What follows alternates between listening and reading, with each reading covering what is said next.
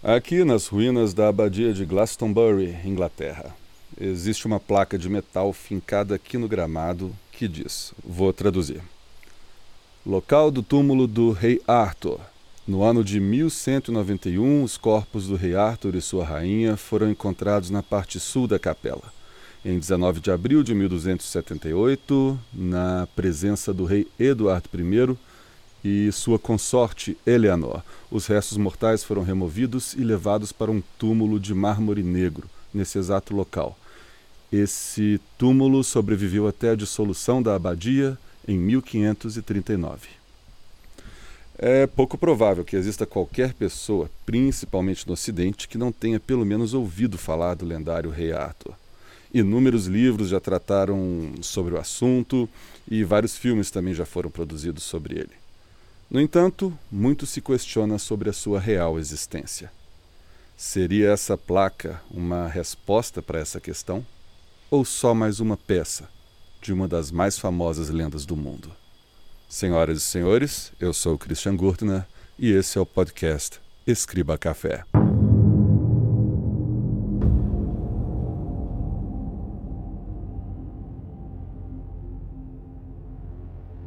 Conta a lenda que o rei Uther Pendragon se disfarçou como o Duque da Cornualha e se deitou com a duquesa. Dessa enganação nasceu Arthur.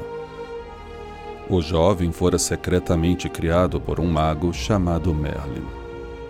Por esse segredo, após a morte de Uther, surgiu a dúvida de quem seria o próximo rei. Merlin disse que havia uma misteriosa espada cravada numa pedra e que, de acordo com a profecia, quem conseguisse retirá-la seria o novo rei por direito. Diversos cavaleiros de todas as partes foram até a espada, conhecida pelo nome de Excalibur, e usaram toda a sua força para tentar tirá-la da pedra. Ninguém conseguiu. Ator, sem saber da profecia, certa vez despretensiosamente tentou tirar a Excalibur da pedra.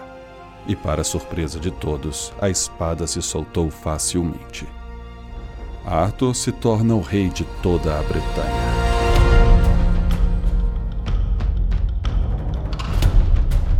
Ele se cercou de bravos cavaleiros, com os quais se reunia em seu castelo em Camelot, em torno de uma mesa redonda construída pelo próprio Merlin, exercendo assim o conceito de igualdade entre o rei Arthur e os cavaleiros da Távola Redonda. O monarca defende a Bretanha dos inimigos externos e prospera. Depois de uma década, ele e seus cavaleiros partem em busca do cálice sagrado que seria o cálice usado por Jesus na última ceia, e também usado por José de Arimateia para coletar seu sangue na crucificação. Acredita-se que esse cálice tem poderes divinos. Durante essa jornada, Lancelot, um de seus cavaleiros, tem um caso com a rainha Guinevere. Ao ser descoberto, Lancelot foge para a França e Arthur sai em sua perseguição deixando seu filho bastardo Mordred como regente. Mas o rei recebe a notícia de que Mordred estaria tentando um golpe para tomar o trono. Arthur então volta para lutar contra a rebelião e o rei vence a batalha final. Porém, durante a luta, foi fatalmente ferido.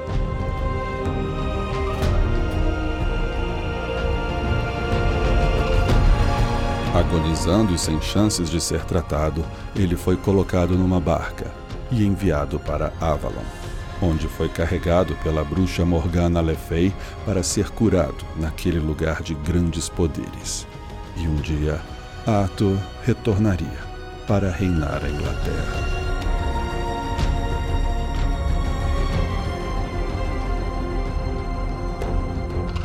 A Excalibur foi levada de volta para a Dama da Água para guardá-la até o retorno do rei.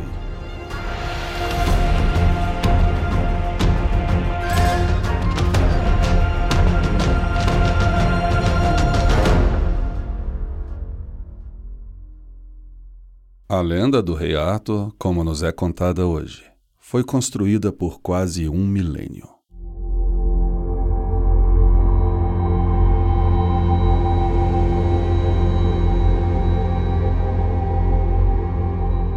Mas quem é o homem atrás da lenda? Realmente existiu esse guerreiro tão virtuoso a ponto de se eternizar nas histórias? Para chegarmos até Arthur, é preciso antes desconstruir a lenda. A versão da história que chegou até nós está na obra Le Mort d'Arthur, de Sir Thomas Mallory. Esse escritor inglês do século XV traduziu e sintetizou uma série de romances do escritor francês Chrétien de Troyes. Nesses romances, Chrétien colocava toda a história se passando na Idade Média. Ele introduziu histórias individuais dos cavaleiros da Távola Redonda e também deu toques românticos às histórias, criando um triângulo amoroso entre Arthur, Guinevere e Lancelot.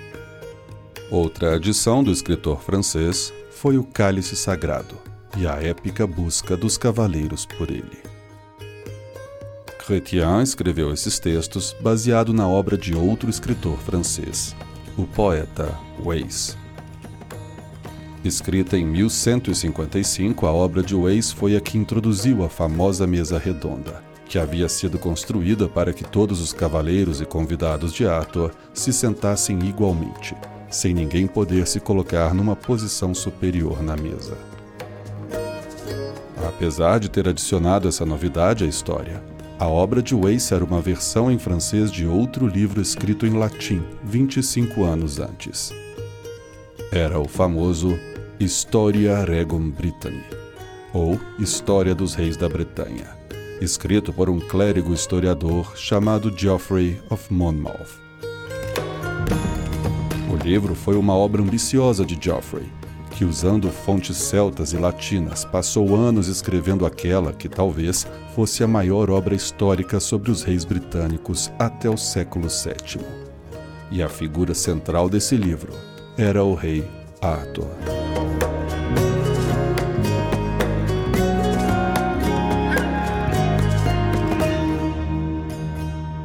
Toda a fama e proporções que tomaram as lendas de Arthur são graças ao História Regum Britanni.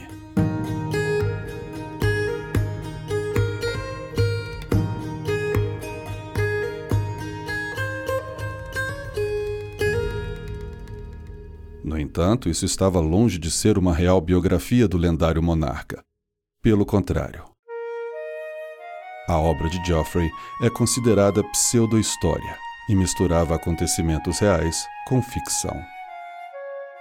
O clérigo estava contando uma história de um rei que viveu 600 anos antes e que, por praticamente não haver nenhum registro confiável sobre a vida desse herói, ele usou fragmentos de mito e poesia para preencher as inúmeras lacunas. Algumas dessas fontes continham menções a Arthur, outras eram registros mais verdadeiros de batalhas e locais reais mas várias outras falavam de heróis míticos, espadas mágicas e bruxos. E Geoffrey juntou tudo isso em seu livro, tornando-se o responsável pela meteórica fama do rei Arthur.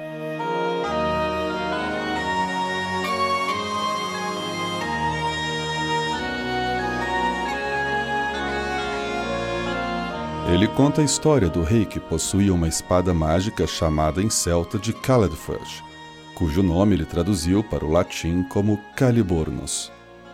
O rei vivia em uma fortaleza romana chamada Caerleon, e lá ele tinha um mago conselheiro de nome Merlin. Mas quem era o homem real que deu origem a todos esses poemas e mitos? Ele realmente existiu?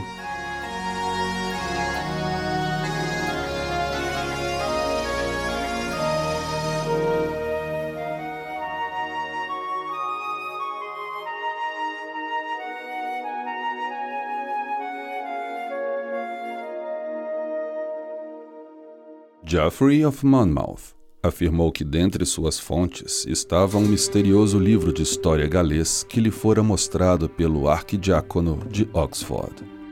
Nesse livro estavam os detalhes da vida de Arthur.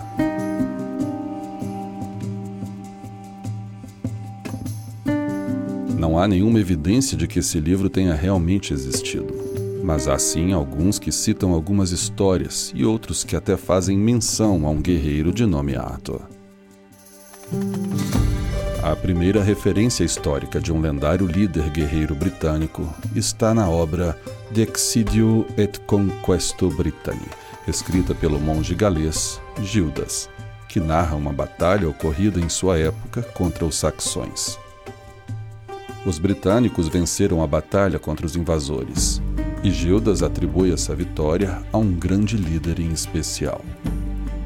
Mas o nome desse líder guerreiro não era Ator, e sim Ambrosius Aurelianus, um romano nascido no século V e que ganhou muitas batalhas pela Inglaterra e perdeu outras.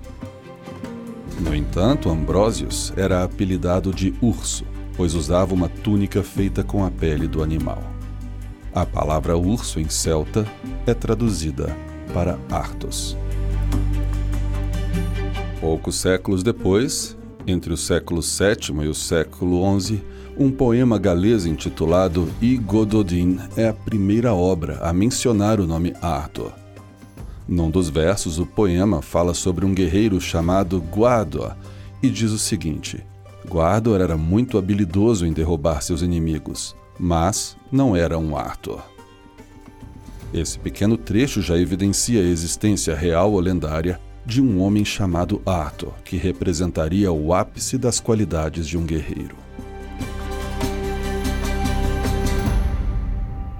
Mas é no século IX que surge uma obra que não só cita Arthur pelo nome, como fala sobre as batalhas que ele venceu. Escrita por um monge galês, a obra Historia Britonum, ou História dos Britânicos, narra em detalhes 12 batalhas que Arthur teria tomado parte em sua vida, e o descrevendo mais como um comandante militar do que como um rei. No entanto, ao citar lugares inexistentes e também narrar passagens como em uma que Arthur derruba sozinho 940 inimigos em uma batalha, o livro mostra que muito provavelmente é em grande parte fictício. Mas essas e outras referências imprecisas, lendas e poemas foram o bastante para que posteriormente Geoffrey of Monmouth escrevesse o livro que tornaria Arthur uma celebridade por toda a Europa e posteriormente pelo mundo inteiro.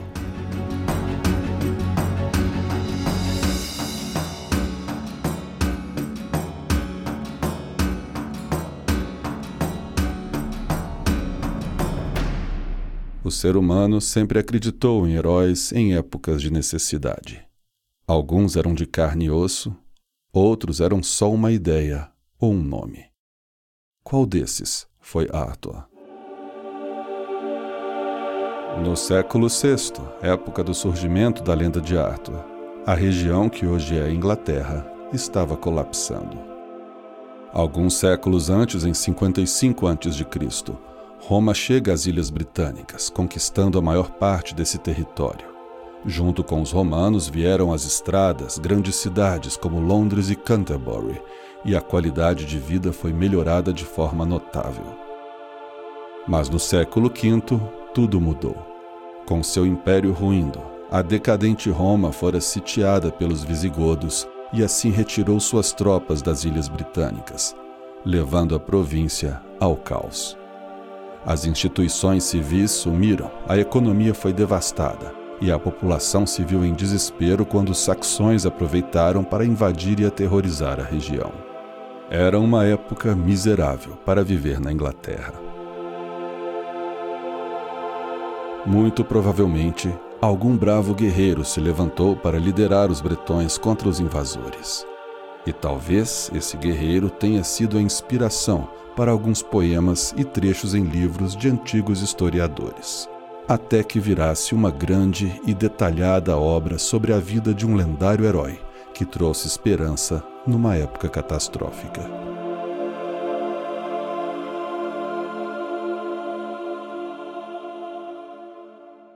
E se o livro de Geoffrey Monmouth, no século XII, conseguiu enriquecer a lenda e tornar Arthur conhecido por toda a Europa, uma descoberta feita alguns anos depois iria sacudir os espíritos.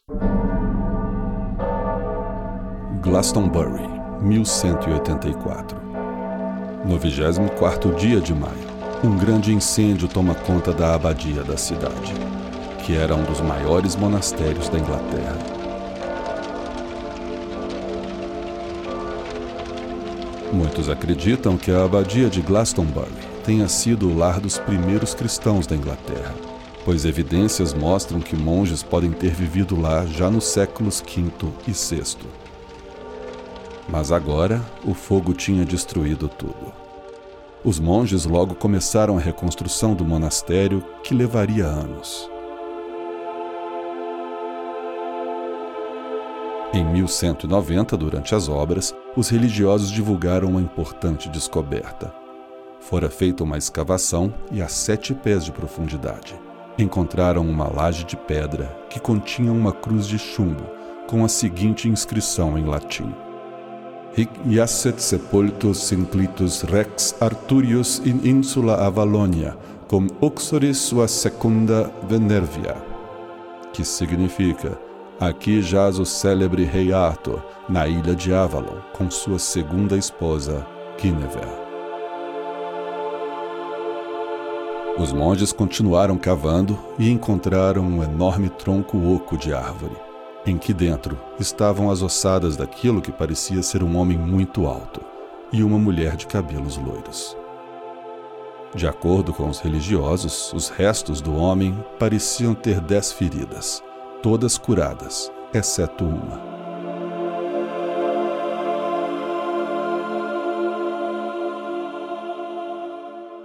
A descoberta era a primeira evidência concreta da existência daquele grande homem narrado pelos textos de Geoffrey of Monmouth.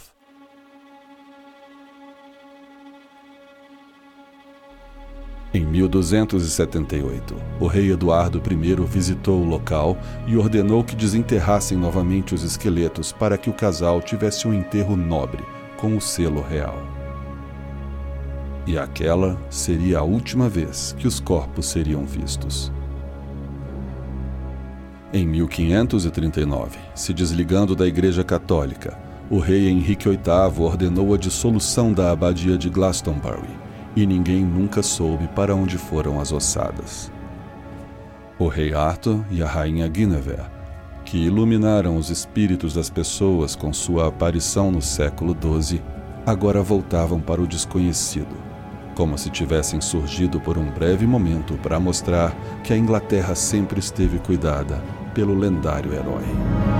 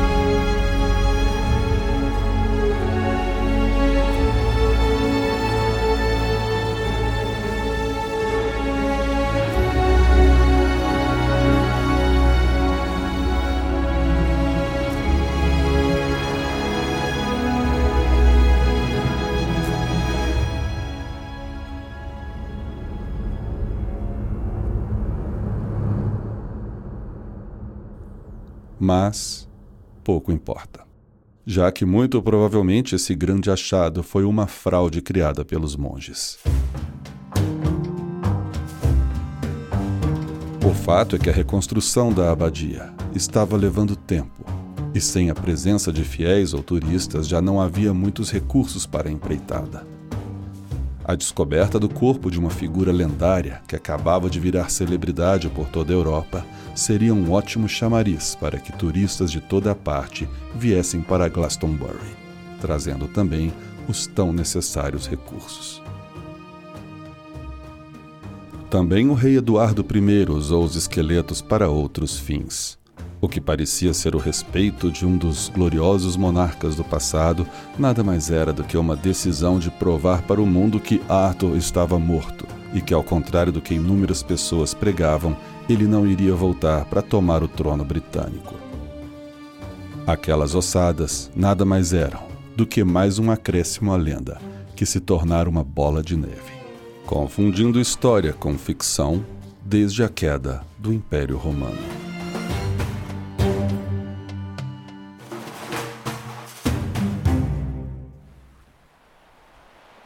Mas ainda resta uma última pista palpável sobre Arthur. No livro de Geoffrey of Monmouth, a história de Arthur começa na Cornualha, mais precisamente aqui, em Tintagel, onde, de acordo com a pseudo-história, o pai de Arthur, Uta, dorme com a esposa do Duque. Hoje, nesse local inóspito, estão essas ruínas de um castelo que milhares e milhares de turistas visitam pensando se tratar do castelo do rei Arthur. Teria o lendário herói nascido aqui? Seria Tintagel Camelot? Provavelmente não. A região foi usada como cenário, provavelmente por causa de sua história. Outras ruínas na área datadas do século VI evidenciam que houve um polo mercantil em Tintagel e que, ao contrário do resto da Inglaterra, havia conforto e prosperidade. Talvez dali possa ter saído um líder chamado Arthur que inspirou as histórias contadas em Historia Regum Britanniae. Mas não o castelo. Ele, na verdade, foi construído muito tempo depois que aquele assentamento deixou de existir. Com a história contada por Geoffrey of Monmouth e a meteórica fama de Arthur como uma personagem real, um nobre inglês decidiu pegar carona na lenda. Em 1233, Ricardo, o conde da Cornualha, tendo certeza de que a história de Arthur era real, trocou terras valiosas pelo local citado no livro do monge, quase um século antes. Ali, em Tintagel, ele construiu um castelo era basicamente um castelo inútil, já que não estava em uma posição estratégica nem militar e nem economicamente. Mas esse não era o interesse de Ricardo. Ele queria marcar o seu lugar na história como sucessor do rei Arthur.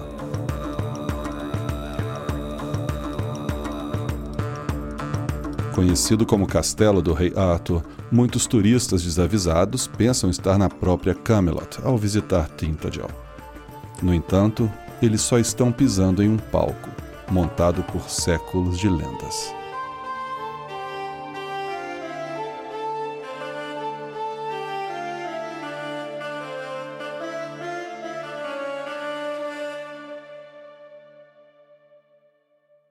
Quem foi Arthur? Quem foi a pessoa que séculos atrás, em uma terra em colapso, diante da queda do maior império do planeta, e sob os incansáveis ataques e pilhagens bárbaras, surgiu como um bravo guerreiro ou talvez líder que inspiraria a criação de lendas que o eternizariam para todo o sempre, continuando a dar esperança e inspirar o povo. Teria sido um oficial romano? Um desconhecido gaulês? Ou só uma ideia? No fim, os historiadores e arqueólogos sempre encontram uma menção aqui, um detalhe ali, ou um objeto que supostamente remete a Arthur. Mas nada que possa montar sequer uma superficial biografia. Uma dessas evidências é uma rocha de 3 metros na Cornualha, datada do século VI, com palavras entalhadas nela em latim e Yogam, que é uma espécie de runa celta. O local onde está essa rocha coincide com o provável local narrado por Geoffrey of Monmouth, onde aconteceu a última batalha de Arthur, em que, enfrentando seu filho bastardo, ele o matou. Assim, apesar de parte da frase estar ininteligível, alguns intérpretes especulam que está escrito: Aqui jaz o filho de Arthur, o Grande. A pedra certamente marca algo, mas se é relacionado à história de Arthur ou não, vai depender de para quem você pergunta.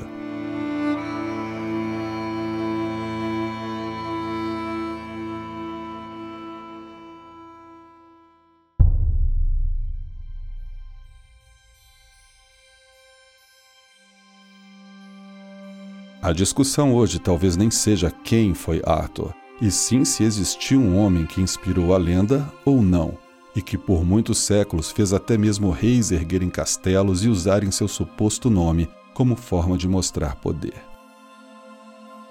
Dizem que uma ideia é mais forte do que qualquer homem que jamais existiu.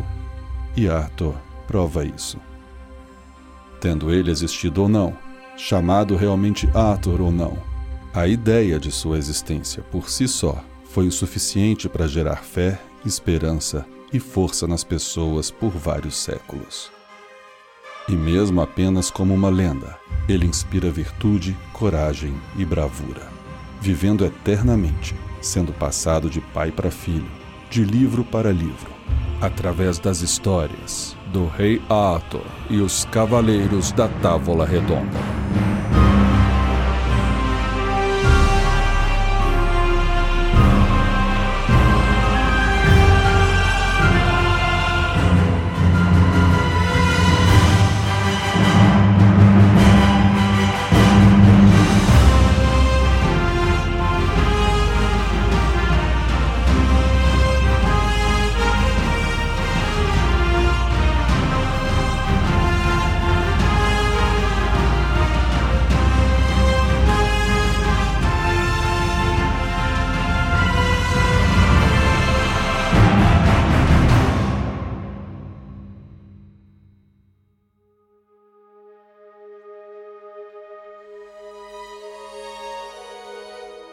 Eu sou Christian Gurtner e esse foi mais um episódio do Escriba Café.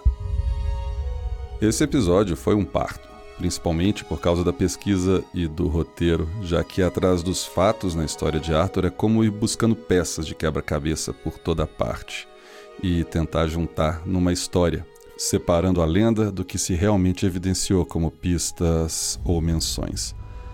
E é essa a questão depois de mais de quase 1500 anos, a lenda e a história se fundem, né? Tornando uma missão difícil ir atrás de informações historiográficas sobre essa personagem que talvez tenha existido.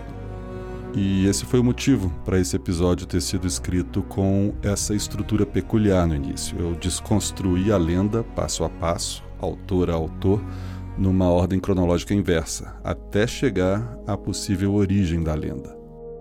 Deixem o feedback de vocês sobre esse episódio. Agora, uma novidade. Você já assina o Escriba Café Premium? Se não, corre lá. Os assinantes ouvem os episódios antes de todo mundo. E o episódio para os assinantes Premium é a versão estendida, com um bônus no final.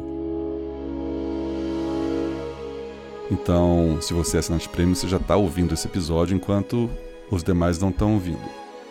Os assinantes também têm acesso à transcrição do episódio e post com mais informações. Mas além disso, há também outros pequenos podcasts exclusivos, textos e um grupo secreto no Telegram onde eu participo.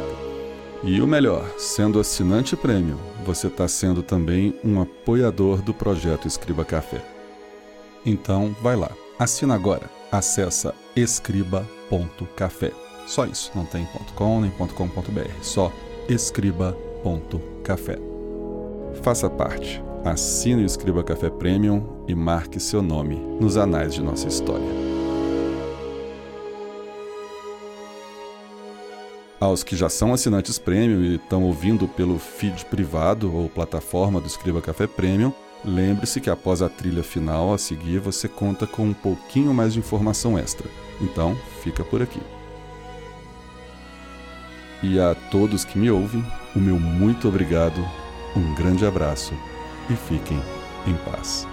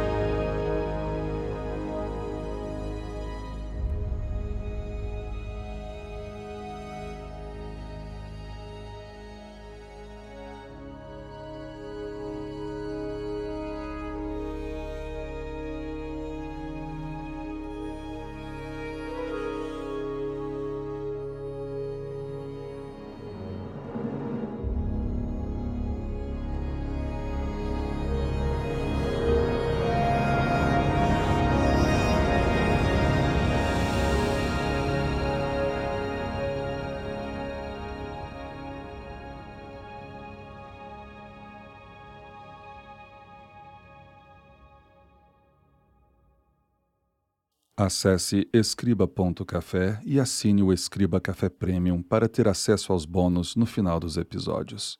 Um abraço.